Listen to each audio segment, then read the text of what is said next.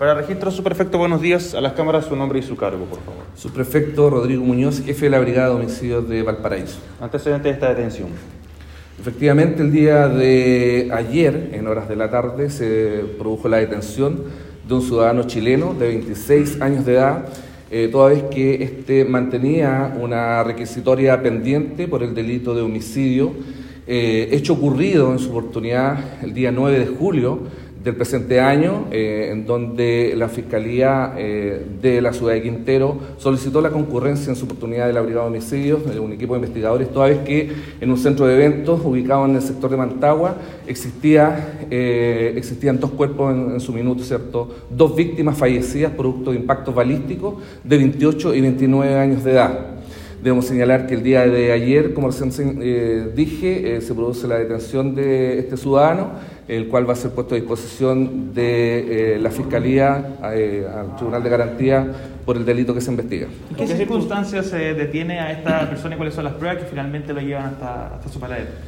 Debemos recordar que, como recién señalé, el día 9 de julio, en horas de la madrugada, el detenido se encontraba en el interior de un centro de eventos ubicado en el sector de Mantagua, el cual mantiene un altercado eh, con una de las víctimas, eh, produciéndose en definitiva que la víctima extrae un arma de fuego y se produce un forcejeo en donde el detenido sustrae finalmente, le quita el arma de fuego a la víctima y procede a efectuar una serie de disparos en el interior del recinto, lo cual eh, en definitiva provoca eh, el fallecimiento de ambas víctimas en el interior.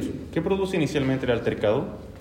Conforme a los antecedentes que se han eh, obtenido y que se han levantado por el equipo de investigadores, eh, en este caso el detenido o imputado habría tomado contacto con una mujer, la cual era, en su oportunidad acompañante de una de las víctimas, y esto habría provocado en definitiva el, alter, el altercado, bien digo, eh, en el interior que finalmente produce el fallecimiento de las víctimas en este recinto. Esto ocurre en la zona de estacionamiento, no del recinto. En primera instancia existe una persona fallecida eh, en el interior del recinto, eh, en el interior de eh, esta discoteca. Y eh, la segunda víctima efectivamente es ultimada en las afueras de, del recinto físicamente, digamos, en el patio de ingreso al recinto. ¿El arma homicida está incautada? ¿Perdón? ¿El arma homicida está incautada? Eh, se están realizando aún diversas diligencias, las cuales eh, van a ser puestas a disposición de la Fiscalía, ¿cierto?, para un mejor resolver. O sea, el altercado inicia al interior de la discoteca.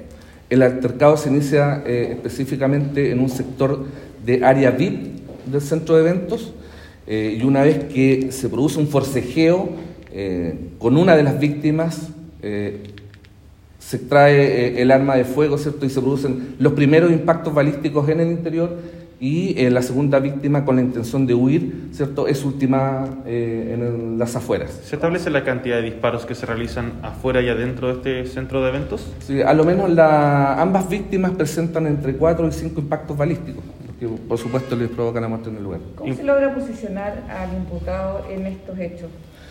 Eh, como resultado de un trabajo científico y técnico realizado por el equipo de investigadores, se logra posesionar eh, al imputado en el interior, eh, su llegada y también eh, el momento de la huida una vez realizado y cometido el delito. ¿Sería el único autor?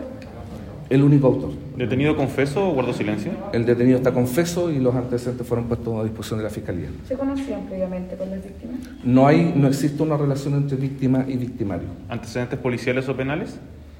Eh, registra solamente la requisitoria pendiente por parte de eh, la Fiscalía.